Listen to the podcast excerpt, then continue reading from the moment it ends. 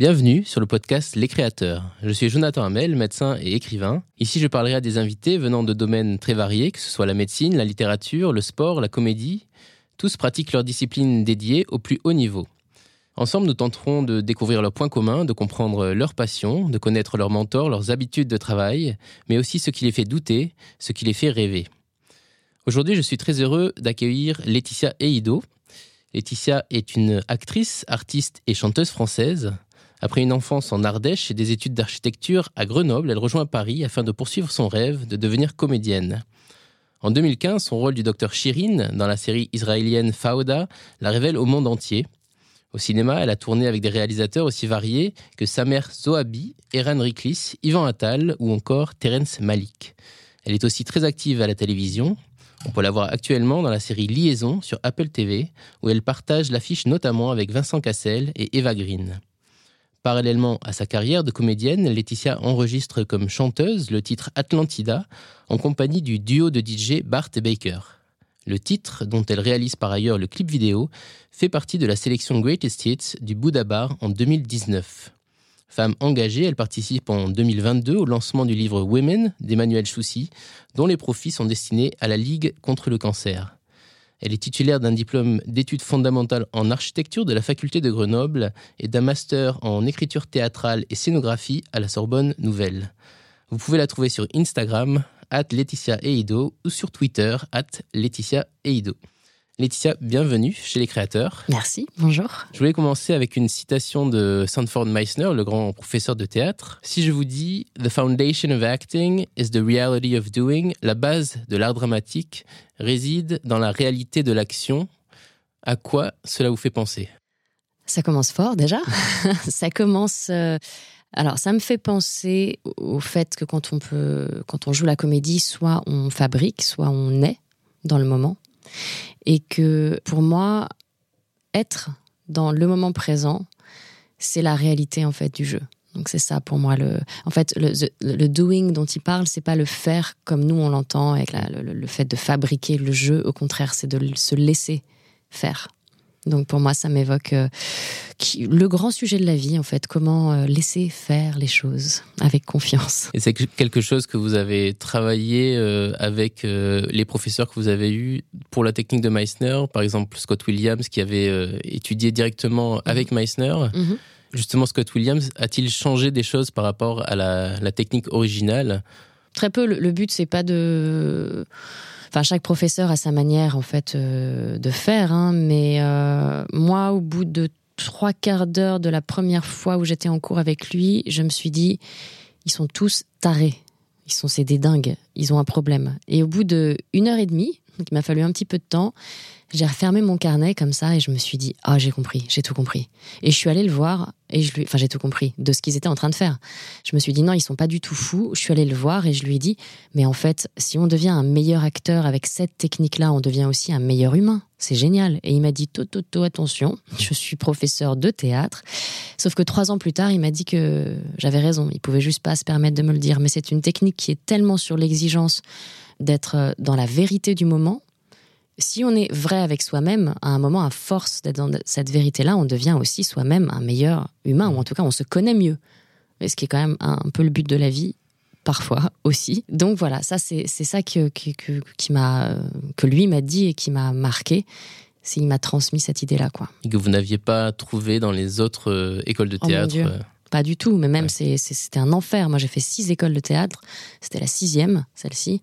Et les cinq autres avaient leur qualité parce qu'elles m'ont appris à articuler, à me tenir sur scène, à projeter la voix, pas de problème. Hein. Mais j'étais malheureuse comme la pierre parce que tout simplement on me demandait de fabriquer un personnage en 50 ou 100 questions du personnage, savoir quelle était euh, sa plus grosse faille, son plus gros bonheur, son plus gros machin. Et en fait, qu'est-ce qu'on faisait à part être dans son cerveau? Ça, c'est le travail du scénariste. C'est pas le travail de l'acteur. L'acteur, il doit, il a tout en lui. Il n'a pas besoin de ça. L'acteur, il a juste à laisser vibrer ce qui est en lui, avoir l'humilité de se dire qu'on n'est que un canal et qu'on laisse passer. Mais en fait, c'est pas de l'humilité, c'est de l'humilité, mais c'est en fait la plus grande chose qui soit de se mettre de côté et de se dire je vais euh, laisser mon corps être au service de cette émotion-là, et c'est comme ça qu'elle va toucher les gens.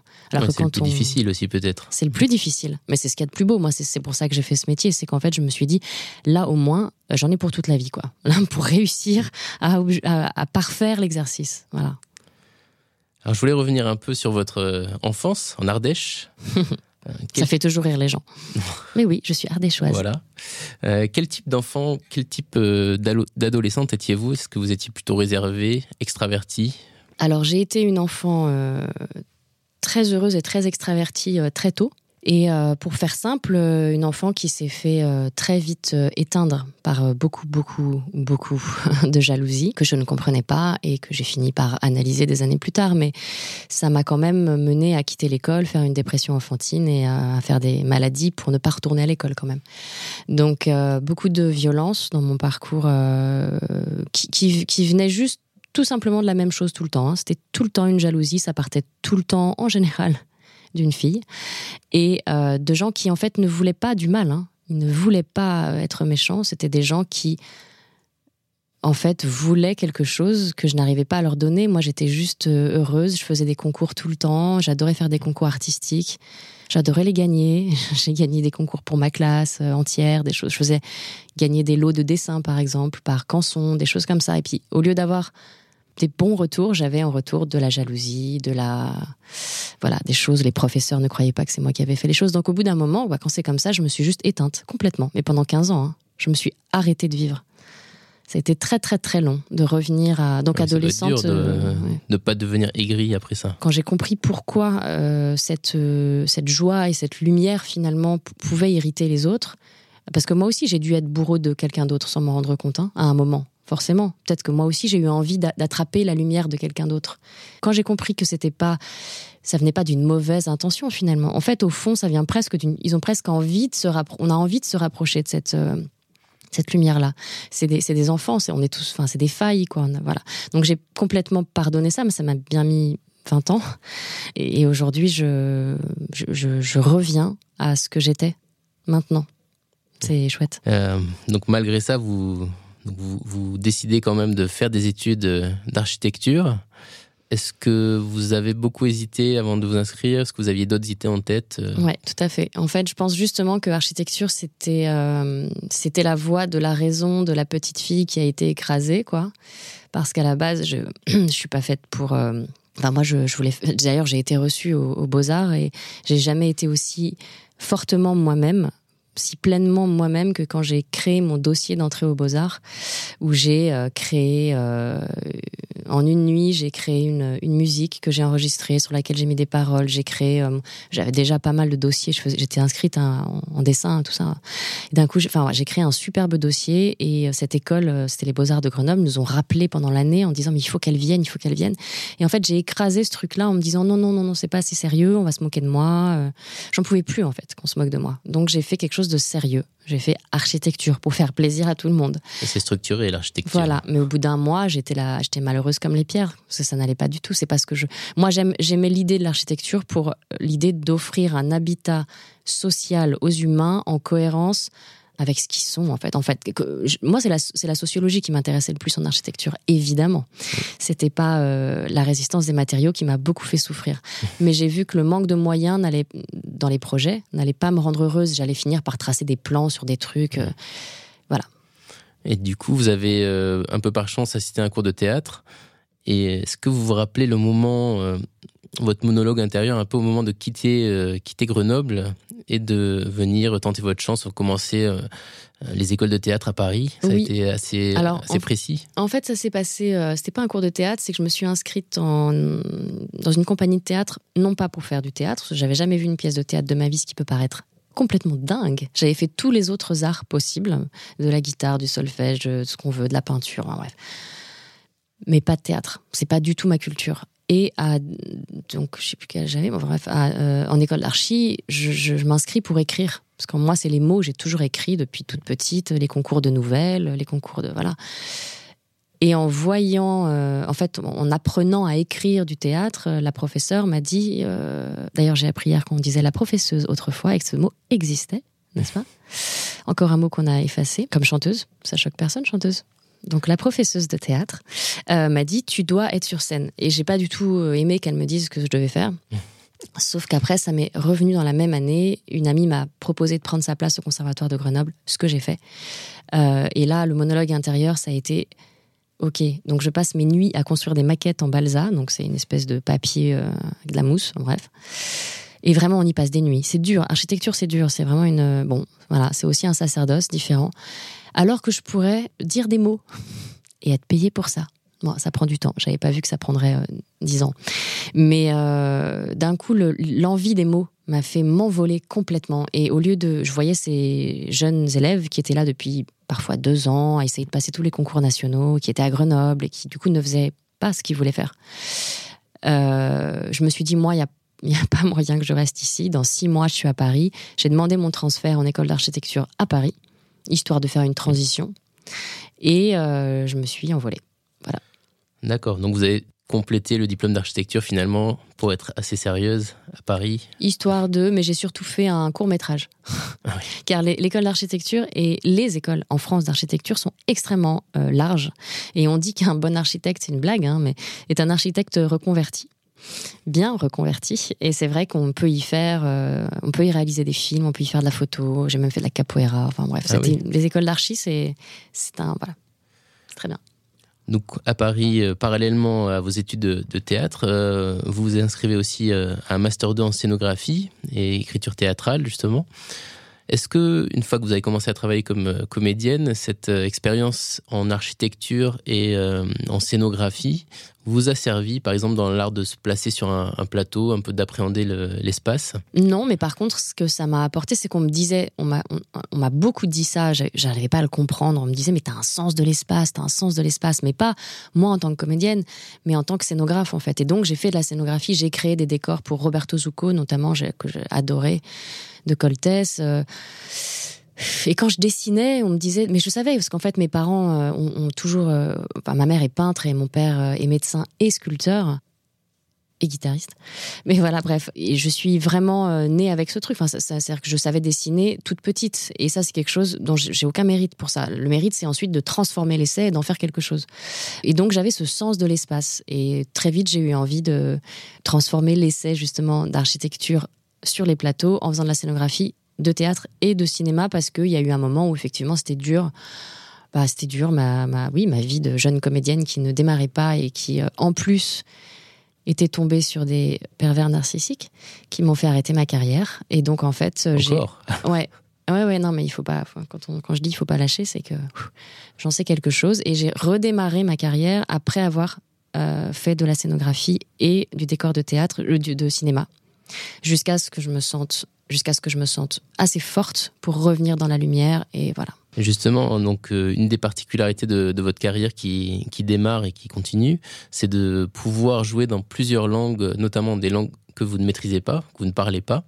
Euh, par exemple l'hébreu, l'arabe, le kabyle, le grec ancien et d'autres sûrement. Quel est votre premier souvenir euh, de cinéma en fait? Est-ce que vous regardiez beaucoup de films en langue étrangère? Pas du tout. Pas du tout. En fait, simplement, ma maman est libanaise. Euh, je ne parle pas arabe, hein, parce qu'en fait, on a refusé, euh, mes frères et moi, quand on était petits, on en avait marre de, bah, du racisme ambiant, en fait. Et euh, on l'a demandé à ma mère de ne pas nous apprendre l'arabe, parce qu'on on a fait notre crise, quoi, qu'on a bien regretté tous les trois parce qu'on s'est dit c'est vraiment idiot. Sauf que apprendre une langue à 18 ans quand on s'est réveillé, c'est pas l'apprendre à 8 ans. Et on a euh, et puis moi je fais un blocage en fait. Je n'arrive pas à apprendre cette langue. Je n'y arrive pas. C'est c'est bah, voilà, ça être curieux alors de, de l'apprendre en phonétique. Euh. Je l'apprends voilà. Donc je l'apprends. Alors ce que je veux dire c'est que j'ai une familiarité. Mon oreille s'est euh, ouverte dès l'enfance puisque j'entendais très très peu parce que ma mère elle, vit en France donc elle on n'a pas de famille euh, libanaise ici hein. donc elle parlait tout le temps français mais parfois je l'entendais parler avec ses frères ou voilà au téléphone donc mon oreille s'est ouverte et puis je vous le disais j'ai une hyperacousie qui fait que j'entends en fait un spectre beaucoup plus large que la normale et que les sons ont l'air d'être un petit peu de la musique pour moi. Euh, Justement, est-ce que quand vous apprenez euh, une nouvelle, euh, une nouvelle langue, ou en tout cas en phonétique pour un nouveau personnage, est-ce que vous apprenez à appréhender ça pardon, comme une nouvelle chanson? Est-ce que vous voyez ça en termes de, notes, de justesse, de hauteur ah Oui, clairement. C'est-à-dire qu'en fait, moi, moi, je suis. Il y a la mémoire, elle peut être auditive, elle peut être visuelle, elle peut être de plein de manières, plein, plein de formes. En tout cas, moi, je me suis entraînée à ce qu'elle soit et visuelle et auditive. Je suis plus visuelle, mais je me suis entraînée à ce qu'elle soit auditive pour que je me souvienne de la phrase comme d'une musique. Donc en fait, je fais enregistrer mes textes par euh, une coach, un coach qui va me l'enregistrer, un, ce qu'on appelle un dialogue coach ou un dialect coach, dans toutes les langues. Pardon. Et ensuite, euh, je le passe en boucle. Mais quand je vous dis en boucle, c'est que, bah, en fait, de toute façon, je crois qu'on comprend assez vite pour pas lâcher et pour réussir certaines choses euh, dans ce métier et dans d'autres il faut que ça devienne sans concession. Il faut y aller, c'est non-stop. Et ah, bien sûr, le, secret, c'est de s'allouer des pauses, ce que j'ai découvert très très tard. Mais par contre, euh, quand on veut quelque chose et on veut que ça rentre, on veut que ça s'imprime en nous, il faut qu'il y ait une répétition. Le corps humain a besoin de ça. D'ailleurs, quand on fait une formation, euh, récemment j'ai été formée au Reiki, euh, et comme plein d'autres choses, on dit qu'il faut 21 jours de répétition du traitement, par exemple, pour, pour que le corps intègre. Et ben c'est la même chose avec tout, en fait, avec les langues. une nouvelle habitude aussi qu'on essaie d'intégrer dans sa vie. Exactement. Euh, comme, comme une répétition de texte de théâtre, comme quand on fait au cinéma et qu'on dit qu'on doit savoir le texte dans un sens puis dans l'autre, les mots dans tous les sens, le, en se brossant les dents, etc. La répétition euh, est primordiale. Est-ce que si, est-ce qu'il y a un rapport euh, pour vous avec ce qu'on peut voir soit dans les synagogues ou les mosquées ou ailleurs, euh, les fidèles qui chantent euh, ou qui disent les prières sans forcément en connaître euh, le sens Est-ce que c'est il y a un rapport avec le moment justement où vous apprenez ces textes? Alors c'est parce que votre question me fait partir sur plusieurs choses passionnantes. Vos questions sont super intéressantes. je ne sais pas si c'est maintenant que je parle du La 432 et du La 440. On en parlera tout à l'heure. Mais c'est-à-dire que pour moi, je sais pas comment répondre à votre question, mais du coup, je vais répondre à ce qu'il y a dans ma tête parce que voilà. Euh, pour moi, en fait, toute l'origine de mon désir de faire ce métier, c'est de faire vibrer les mots. Parce que pour moi, les mots, ont une véritable, un véritable poids, une véritable résonance. C'est pour ça qu'il y a des mantras qui sont euh, sacrés. Enfin, les mantras en général ont une signification. Non, parfois les mantras n'ont pas de signification, mais en tout cas, ils ont été choisis pour leur vibration et ce qu'ils évoquent et ce qu'ils provoquent. Moi, euh, très très timide par rapport au chant, mais vraiment extrêmement timide. J'ai toujours euh, abordé le chant en voyant mes profs de chant en leur disant voilà bonjour, je veux faire du chant sacré, mais j'arrive même pas à sortir un son. J'y arrive bientôt là. Je suis, j'approche le, bref, je vais essayer de ne pas mettre la charrue avant les bœufs, mais je sens que euh, je suis en train de découvrir en fait pourquoi et comment la vibration qu'un comédien amène euh, quand il joue touche ou non les gens, ou comment ça touche les gens. Euh, à savoir que justement, je pense que la voix, le son et oui, le son en général a, une, a des vertus thérapeutiques je pense que j'apprends rien à personne mm. en disant ça. Et que j'ai compris euh, il y a quelques années déjà que effectivement nos gammes qui sont en La 440 ne sont plus, donc ils sont accordés le La en 440 Hz et non pas en 432 Hz, qui était aussi euh, la fréquence de la musique baroque et que les gens venaient écouter cette musique pour être soignés en fait. Ils écoutaient, ça leur faisait du bien. Et finalement, moi, mon, petit rêve secret qui viendrait boucler un petit peu tout ça, ce serait évidemment pas de parler en la 432, mais d'arriver à, chanter et à créer des, mes propres chansons que je n'ai pas encore euh, osé faire. Hein. Pour le moment, j'ai juste travaillé avec des gens à qui j'ai très timidement prêté ma voix et pas toujours très bien. Bon, je fais ce que je peux, ça s'améliore. Euh, j'aimerais euh, travailler sur cette idée-là de, chant et de voix sacrée. Enfin, j'aime beaucoup la, la voix en fait. Mais justement, euh, en écoutant vos différents rôles, euh, j'ai eu l'impression que pour chaque personnage, pour chaque euh, langue, justement, la hauteur, votre timbre change. Est-ce que c'est quelque chose qui se fait naturellement ou oui? Oui, en fait, là, c'est même pas nous qui décidons. C'est que si on s'adapte vraiment à la langue, de toute façon, la manière dont les voyelles et les consonnes sont prononcées dans une langue ouvre, par exemple, l'italien ouvre beaucoup l'arrière de la bouche, et c'est pour ça que c'est la langue de l'opéra. Enfin, la langue. On est d'accord qu'il y en a d'autres, mais en tout cas, voilà. Euh, les Américains, c'est très nasal. Nous, on est dans les, on est dans les on aussi. on est très fermé. Et donc, en fait, si on veut prononcer la langue correctement, on est obligé de changer et la forme de notre bouche et la manière dont le son sort et donc en fait tout simplement le ton de la tonalité de notre voix ça se mmh. fait de manière naturelle mais c'est passionnant hein, ah c'est tout, à fait cohérent avec ce que j'aime en fait ouais. Et justement, on va parler un peu musique. Euh, donc, vous le disiez, vous avez enregistré pour un, duo de DJ sur, sur le titre Atlantida. Euh, justement, chanter ces chansons qu'on a écrites, c'est quelque chose d'assez intime et d'intimidant. Est-ce que vous êtes prête à les partager? Est-ce que vous êtes euh, proche de les partager, de les enregistrer? Ou est-ce que c'est quelque chose sur lequel vous travaillez encore? Ben Là, si les DJ euh, Barton Baker ne m'avaient pas poussé à le faire, je ne l'aurais jamais fait. Donc je leur dis que c'est mes anges gardiens parce que même si je suis pas satisfaite de certaines choses, il y a des endroits où j'entends qu'il y a des fausses notes, je suis pas contente, etc. Il y a des moments où ma voix aussi est fragile parce que ce jour-là en studio, j'étais fragile et que, bah, un moment, bah, on n'est pas surhumain, on peut pas, il y a des fois on n'y arrive pas. Mais eux, ils m'ont poussé à le faire quand même. Donc ça, je suis OK de le partager avec euh, le monde parce que euh, c'est euh, sous leur aile, on va dire. D'avoir écrit, alors Atlantida, c'est celle dont je suis le, plus fière parce que bah, d'abord c'est celle sur laquelle j'ai vraiment travaillé et c'est bizarrement la première que j'ai enregistrée avec eux, mais j'avais beaucoup, beaucoup, beaucoup travaillé parce que je m'étais vraiment mis la pression. Et ma voix est euh, intéressante, je trouve. Enfin, c'est le début, mais c'était il y a déjà 3 4 ans, je crois. Ah oui. 2019. Hein. Il faut que maintenant partager les miennes. Elles sont écrites, elles sont pas encore toutes composées. Euh, je suis euh, incapable d'harmoniser une chanson. Je, je, sais juste des fois créer des mélodies oui, justement, je me demandais si vous écriviez uniquement les textes ou euh, vous jouez euh, d'un instrument, de la guitare peut-être? Oui, oui, j'ai joué, euh, oula, j'ai fait... Mon papa nous a fait faire 11 ans de guitare classique à coup de heure et demie par jour.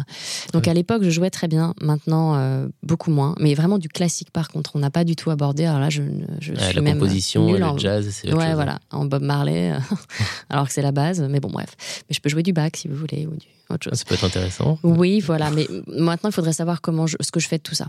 Et puis, ma carrière d'actrice ne m'a absolument pas laissé le temps. C'est-à-dire qu'à un moment, j'ai dû foncer dans une chose parce que sinon, euh, je pouvais. J'ai continué le reste. Hein. Je fais de la photo. Enfin, je peux pas m'en empêcher. Je fais du dessin. Je suis de toute façon comme ça. On m'a toujours reproché ça. Et moi, euh, bec et ongle depuis que je suis petite, je, dis non, je veux pas lâcher en fait. Je veux faire ce que j'aime, quoi. Mais bon, ça a été dur. Euh, et la carrière, la construction d'une carrière a complètement effacé tout le reste, mais euh, je vais peut-être enfin y arriver à, je vais arriver à revenir à ça puisque là maintenant, enfin, la carrière commence à rouler toute seule. Comme on dit, j'ai longtemps poussé le rocher, maintenant il, roule tout seul. Ça va dégager du temps pour euh, pour d'autres projets? Oui, bah, j'espère. J'ai des, des, collaborations, euh, on m'a promis des collaborations avec des compositeurs de grand talent, que je ne vais pas leur mettre la pression à les nommer, mais du coup, je, je voilà, I'm looking forward to it, comme on dit. Et vous avez d'autres projets au niveau écriture ou peinture ou ça, ça reste juste. Oui, oui, j'en ai en fait des projets, j'en ai plein. Maintenant, la question c'est, je me dis toujours, tu, tu te tais tant que t'as rien fait en fait. La chanson, là, elles sont écrites, donc je peux commencer à en parler. Le... J'ai des projets d'expo photos, j'ai des projets de dessin, etc. Je vais publier mes premiers dessins dans un magazine très bientôt parce que je me suis dit, mais en fait, si tu le fais pas, si tu te, te, te donnes pas un coup de pied aux fesses, tu, vas mourir un jour en fait et tu ne l'auras pas fait parce que je peux mourir après-demain ou dans 100 ans. Et, euh, et, je me suis mis la pression en me disant mais euh, arrête quoi en fait, euh, publie tes trucs comme ça ils seront, tu feras autre chose après. Enfin il faut voilà, voilà. faut enlever la pression et ah c'est dur. c'est dur. Aujourd'hui, donc votre carrière a, bien démarré. Où se trouve la notion de, de plaisir dans votre métier de comédienne? Est-il toujours le même qu'au début ou est-ce que ça a changé maintenant que vous travaillez plus? Alors la réponse va vous surprendre. La notion de plaisir, elle a existé avant que je commence. Parce que je me faisais une idée de ce que c'était ce métier et que l'amour des mots, j'avais commencé avec, euh, avec des poèmes de Prévert, avec euh, des, ou, des, grands classiques. Et je me. Je, sais pas, j'étais complètement emballée comme ça par l'idée de ce que c'était. Et, et en fait, j'étais dans l'idée de ce à quoi je vais arriver 15 ans après. J'étais dans l'idée de, cette vibration sacrée, de tout ça. Donc, en fait, je le savais déjà parce qu'on sait tout. J'espère que c'était pas mieux que. Non, non, bah non, parce que là, ça va être enrichi de tout. Mais c'est-à-dire qu'on a l'instinct quand on est novice dans quelque chose. On appelle ça des fois la chance du débutant, mais en fait, on sait tout. Et après, on se met des bâtons dans les roues, et mon Dieu que je m'en suis mis, et qu'on m'en a mis, mais c'est normal, puisque à chaque fois c'était une manière d'apprendre. Et aujourd'hui, je, vais doucement toucher à, ce que je savais dès le début. Mais pendant toute cette plage de, 15 années, j'ai eu très très peu de plaisir, parce que même quand j'avais des... Mais c'est fou à dire, mais parce que je savais qu'au bout, il y avait le, la pépite. Et euh, même quand j'avais parfois des, rôles au théâtre, le, le, stress était tellement important. Une fois, j'ai oublié mon texte en plein, une pleine tragédie grecque de, de Racine et j'ai oublié mon texte. Enfin, c'était terrible. J'ai dû sortir. Bref. Donc il y a. Mais la notion de plaisir, elle est dans le dans ce qu'on sait qu'on va retrouver au bout du chemin. Et, et, là, pour la première fois de ma vie, et on est j'étais en 2021 Première fois de ma vie, j'ai ce rôle avec Vincent Cassel et Eva Green. Je suis euh, respectée pour le travail que je fais, que j'ai fait. Je suis considérée. J'ai un rôle intéressant. Parce qu'il y a eu Fauda avant, mais Fauda pour la série israélienne, c'était quelque chose où j'étais encore dans. Il fallait se battre. C'était un conflit géopolitique hyper important. La pression était extrêmement forte et je l'ai fait avec tout l'amour que j'ai pu pour, pour justement contrer cette peur-là. Mais je peux pas dire que j'étais encore dans le plaisir total parce qu'il fallait que je joue en arabe, une langue que je comprends pas, enfin que je comprends peu. Euh, puis j'ai joué en hébreu après dans autre chose. Et là, en 2021, j'étais, on va dire, assise comme ça dans ce rôle en me disant, je prends du plaisir. Je prends, je sais incroyable. Je suis sur scène, enfin sur scène, pardon, sur le plateau, et je suis juste heureuse et je fais, je fais mon métier et je goûte à ça enfin. Ça a été long. Et ça vous permet en plus de travailler en, anglais et en, français, euh, que vous maîtrisez bien. Ouais, beaucoup plus facile. D'ailleurs, maintenant, c'est terminé. J'ai dit à la dernière réalisatrice avec qui j'ai travaillé en septembre-octobre, où je jouais en. Il a fallu qu'elle me l'arrache, ce oui, je voulais pas le faire. Bref, j'ai joué en kurde et en français. Je lui ai dit, c'est la dernière fois.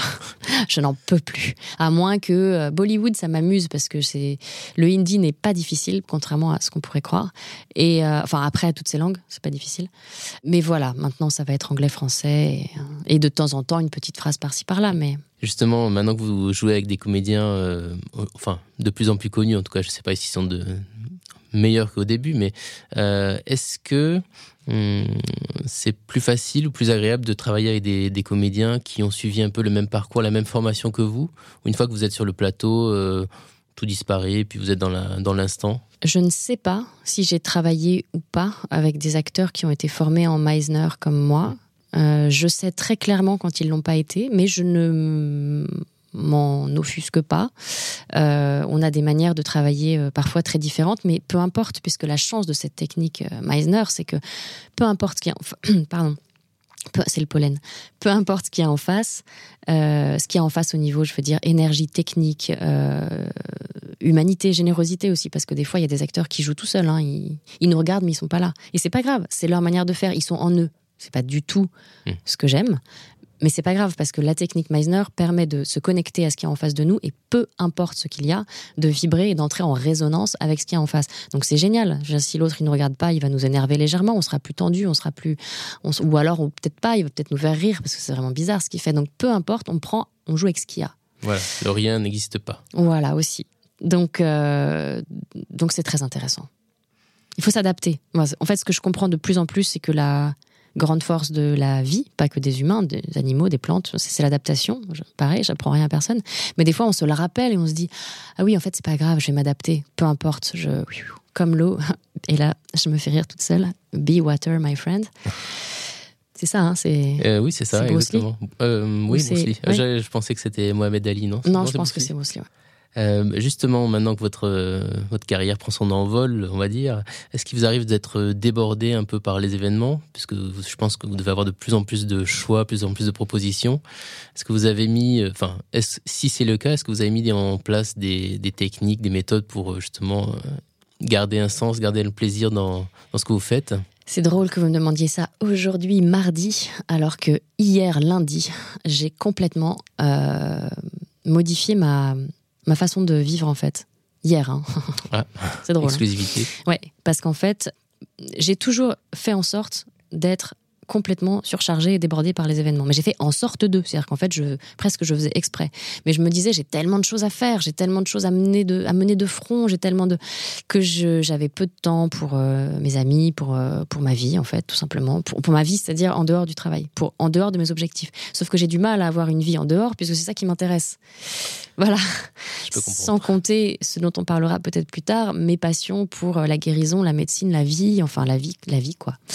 Et donc ça prend beaucoup de temps. Et euh, là, j'ai décidé hier soir euh, de couper toutes sortes de, de stimulation euh, d'écran extérieur, on va dire, voilà, d'écran, que ce soit ordinateur ou téléphone, à partir de 20h. Parce qu'après tout, qui travaille jusqu'à 20h à son bureau? Personne. Mais qui travaille jusqu'à minuit, 1h du matin depuis 15 ans?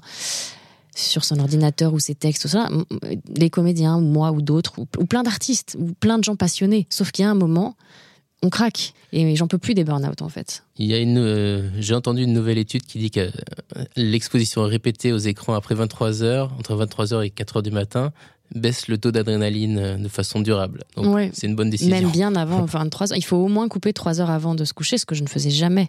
Donc on, on dort mal, on récupère mal. Enfin voilà. Enfin, ça c'est le petit truc. Mais le lendemain matin, programme, que j'adore faire des programmes du matin. donc j'ai un programme maintenant très précis que j'ai que j'avais mais qui était un peu moins précis avec euh, méditation, euh, méditation Reiki, yoga, chant. Justement, je voulais enchaîner sur la méditation, donc c'est parfait. Ah. Euh, vous avez travaillé récemment avec Terence Malik, que vous avez décrit dans une interview comme en état de méditation permanente. Que vous a-t-il appris sur le l'art de raconter les histoires? Bah, lui m'a rien appris, mais ses films, euh, enfin, je veux dire, il m'a pas appris. Euh, j'ai une bonne relation avec lui. On, a dîné ensemble, etc. Avec sa femme, j'envoie des messages, tout va bien. C'est extraordinaire d'avoir une relation comme ça avec un maître. Euh, voilà, du cinéma indépendant américain. Mais, après, pour autant, bah, ce que je pourrais dire qu'il m'a appris, c'est une générosité incroyable parce qu'il, dans la manière dont lui manage ses équipes. C'est que, je l'ai déjà raconté, mais c'est qu'en fait, il, a depuis 20 ans ou je sais pas combien d'années d'ailleurs, la même équipe au niveau des chefs de poste. Donc il a, il a une sécurité dans la qualité du travail qui va être faite au niveau de chaque chef de poste. Et en dessous, tous les films, ménage, on ramène des jeunes. Ah qui, ont, euh, qui démarrent leur carrière pour les former. Donc ça, c'est vraiment une générosité qui est... Euh, ah. Et un risque hein, pris à chaque fois. Oui, parce qu'il n'est pas obligé en plus. Voilà. Donc ça, voilà, ça, c'est pas dans la manière de raconter les histoires, mais de raconter une histoire de générosité euh, humaine. Et la méditation, vous en parliez. Quel a été votre premier contact avec la méditation? Est-ce que c'est quelque chose d'ancien chez vous? Je me souviens plus du premier contact, mais je sais très bien à partir de quel moment j'ai trouvé euh, ma voie. De la même manière que quand j'ai fait six écoles et que la sixième c'était la bonne, un jour j'ai euh, trouvé la simplicité et la facilité d'accès de la méditation védique ou transcendantale, donc védique qui remonte au Veda avec les mantras, justement, dont on parlait tout à l'heure. Voilà, avec des mantras tout simples qui font qu'on se met dans un état d'auto-hypnose immédiat et qu'il n'y a personne qui essaye cette technique sans y, sans y arriver du premier coup. Après, il y a des difficultés le long de la route, mais c'est autre chose.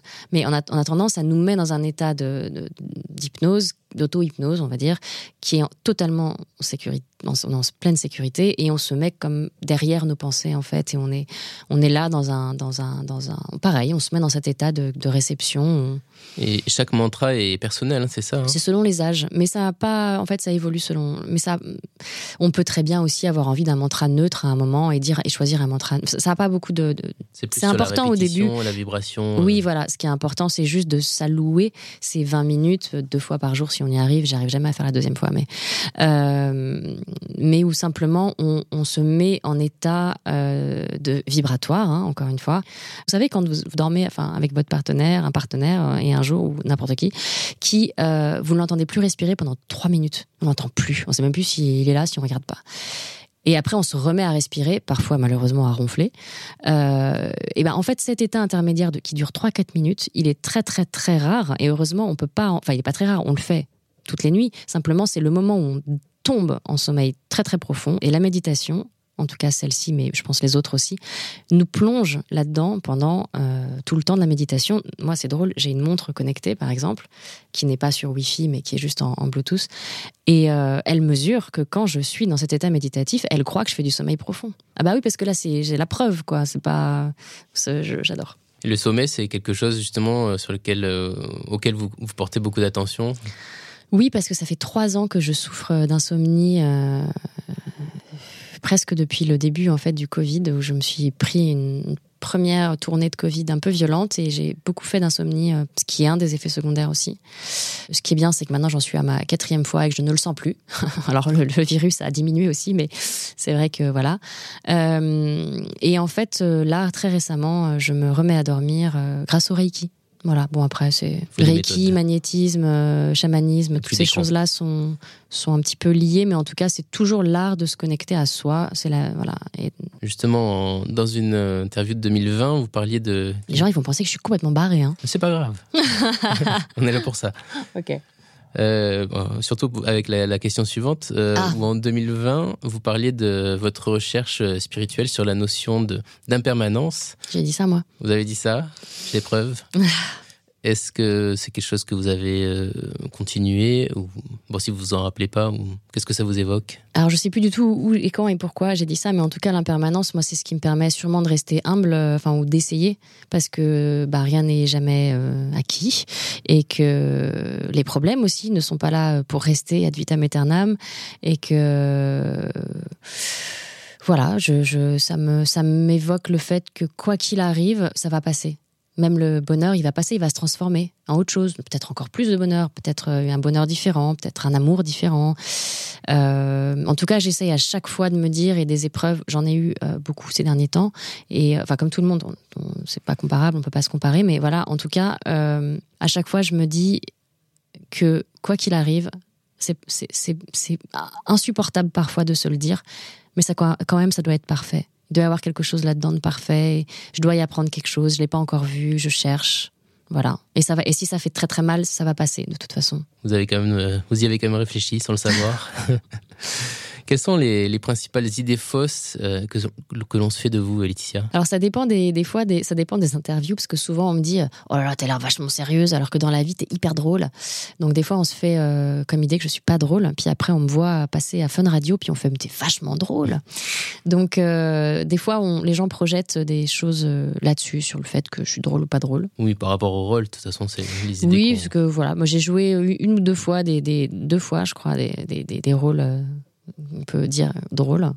Euh, et je m'amuse bien. Donc. Euh, c'est extrêmement difficile en plus de faire rire euh, dans un, sur un plateau, je pense. Parce que là, autant tout, tout ce, que, ce dont j'ai toujours parlé, etc., ça peut se faire sans rythme, parce qu'on se laisse porter. Autant le comique, c'est c'est vraiment une histoire de rythme. Et soit on le sent, soit on le sent pas. Après, ça s'apprend, mais c'est pas c'est pas hyper facile. Il me semble que c'est il y a vraiment quelque chose de. Mais pareil, c'est de la musique. Hein. C'est tac tac tac. C'est du rythme. C'est du rythme. Vous avez participé, euh, vous avez préfacé le livre Women, euh, un livre photo d'Emmanuel Choussy. Euh, y a-t-il d'autres projets auxquels vous avez participé, auxquels vous allez participer, dont vous voudriez parler, par exemple dans tout ce qui est écologie? Oui, alors Women, c'était le cancer du sein et je, bah, comme je le répète tout le temps, je suis très sensible à la, santé et surtout à la prévention et voir comment on peut avoir un bon terrain pour, éviter d'être malade et éviter de tomber dans tous ces, terrible cancer. Euh, et l'écologie en fait partie, en fait. Parce que si on respirait moins de. Voilà. Enfin, Nous qui vivons à Paris. Heureusement, je n'apprends plus grand chose à personne en disant ça, euh, mais en tout cas, ça fait quand même bien. Euh, ça fait plus de dix ans euh, que j'ai rencontré des gens qui eux-mêmes me disaient mais depuis les années 70 on nous prend pour des fous euh, mais vous il faut il faut nous écouter euh. et moi on m'a longtemps pris pour une folle. Enfin je veux dire le nombre de fois où j'avais des amis où je leur expliquais pourquoi il fallait manger bio et pourquoi c'était important de se battre pour que oui le champ bio n'est pas entouré de bio mais plus il y aura de bio moins il y aura de, de pesticides etc et, bon pour moi c'est de l'ordre de l'évidence. En fait je comprends pas pourquoi quand on peut euh, filtrer son eau, pourquoi on va boire de l'eau polluée D'ailleurs, aujourd'hui, ces jours-ci, on nous rend. Euh, Exactement. Hein, Puisqu'on se rend compte qu'il y a un pesticide et qu'il y a des milliers de pesticides à, tester et qu'on en teste 170 en France. Donc, bon, en fait, on peut faire des choses. Alors, moi, des fois, je me dis, ce que je peux maîtriser, je vais essayer de le purifier, je vais essayer de faire que ce soit bien. Ce que je ne peux pas, ma foi, J'accepte. Je veux pas marcher dans la rue. Je l'ai fait à une époque. J'avais des filtres dans le nez comme ça, ah, des filtres en plastique euh, pour le vélo en fait, qui avaient un filtre euh, charbon. Il y avait trois filtres différents. J'étais sûre de rien respirer euh, de mauvais, mais en fait c'était insupportable. J'avais mal au nez tout le temps. voilà, il faut quand même rester dans une certaine mesure. Voilà.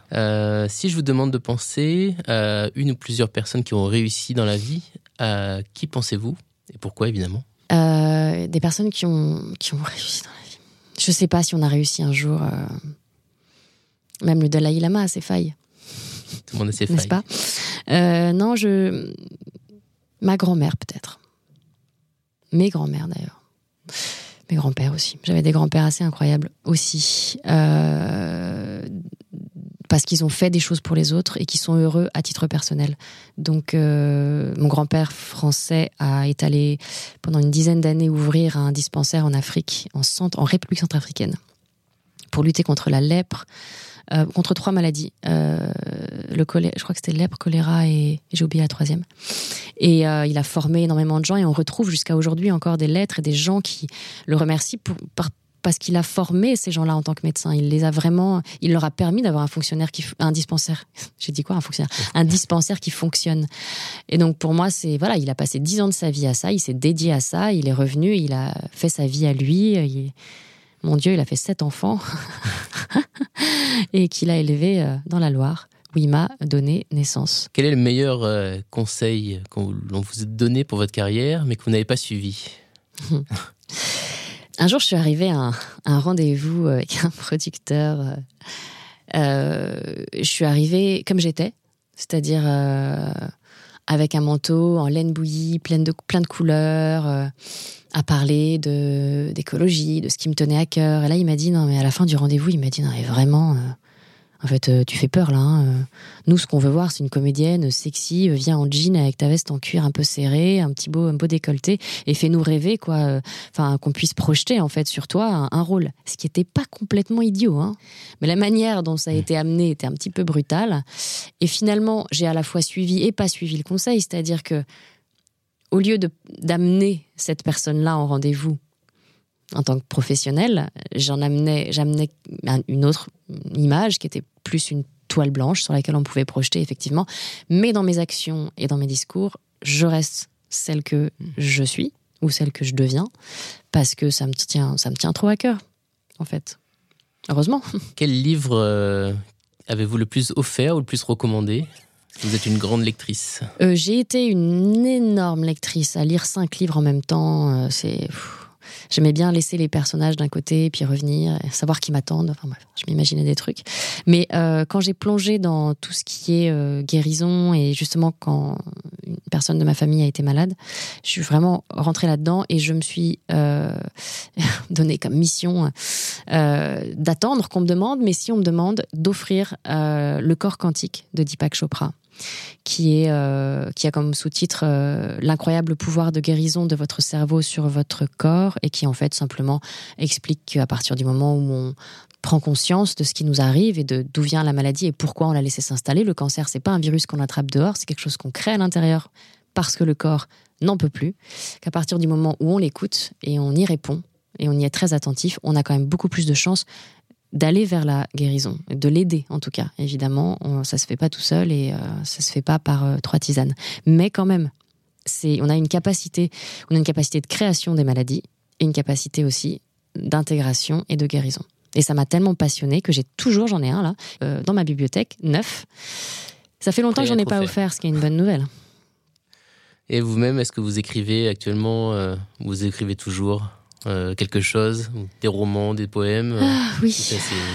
Je soupire parce que je me demande si j'arriverai un jour à en faire quelque chose, mais euh, on m'a même proposé de, sortir une espèce de, de roman comme ça, de roman, de, de blog comme ça qui s'appellerait au pluriel inachevé pas comme la chanson d'Orelsan, que j'aime beaucoup, mais euh, des inachevés, quoi. Parce qu'en fait, je, je les finis pas. Donc c'est super, mais je, je trouve pas la fin. Et je me suis aussi rendu compte que j'écrivais beaucoup de choses très courtes. Et puis au fur et à mesure, je me suis dit, oh, mais c'est des chansons. J'avais pas vu. Donc euh, j'ai transformé certains textes en chansons. Donc on va voir, on va voir. Pour l'instant, le projet euh, le plus accessible, même s'il me paraît déjà fou, c'est de d'écrire des chansons pour lesquelles je pourrais illustrer ces chansons et éventuellement réaliser les clips comme je l'ai fait. Mais alors je l'ai vraiment fait avec deux bouts de ficelle. Euh, voilà, j'avais 1000 euros pour faire ce clip. Alors autant vous dire que ça se voit pas. Et bien. J'ai fait ça simple, mais euh, peut-être. Voilà, on va voir. Merci beaucoup, Laetitia, d'avoir pris le temps d'être là. Je rappelle qu'on peut vous trouver sur Instagram, at Laetitia Eido. Ouais, principalement, parce que Twitter, bon, vraiment. D'accord. Je trouve qu'il y a. C'était pour être complet. Il y a moins de gentillesse que sur. Euh, C'est vrai. Merci à tous d'avoir écouté. Si cette conversation vous a plu, si vous avez envie d'en écouter d'autres, alors n'oubliez pas de liker, de vous abonner et d'en parler autour de vous. Vous pouvez retrouver toutes les informations concernant ce podcast et mes activités d'écrivain sur mon site www.ameljonathan.com et n'oubliez pas de vous abonner à ma newsletter pour recevoir mon dernier roman gratuitement et toutes les informations sur les prochains épisodes des créateurs. Merci à tous et à bientôt sur les créateurs.